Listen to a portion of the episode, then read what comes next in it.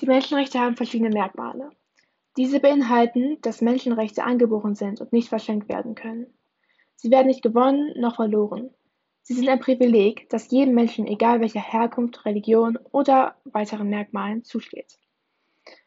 Menschenrechte bauen aber auch aufeinander auf.